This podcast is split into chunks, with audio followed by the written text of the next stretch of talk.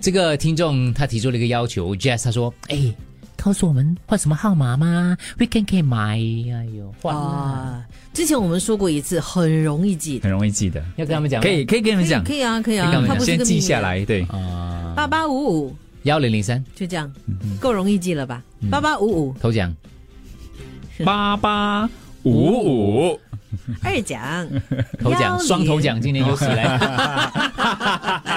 我听我差不多十一岁、十二岁听到现在，突然一换号码有一点不舍得呢。今年你二十九岁了， 听了这个号码已经背了它十十几年了，是吧？我为什们一么？开始就是这个号码了吗？好，后来有有那时换过吗那时候好像不是，好像是有换过一个。我们是，我们是过后有那个 SMS 的时候，我们对才用这个号码。可是不说大家不知道，我们当年来讲呢，可是第一个没有收费的 SMS，的嗯其他台都是有收费的时候，对对我们是对从头到尾都没有收费你的。 ，SMS 进来可能要给个五毛两毛对对，之类我们是的没有的。那个时候算是为什么？因为我们很重视听众的那个那个互动跟 feedback 嗯嘛，所以一直以来我们都没有收费的。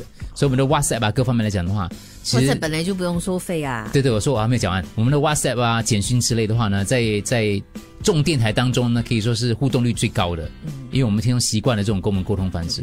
那我们也是透过这个方式来的。我突然，我突然间有那个画面，就是我们在以前的旧旧公司那边，嗯然后呢，在一个角落会有我们的 fax machine，对对对然后就会哒哒哒哒哒，我就说 Windy 我们就说又来了，又来骂文红了，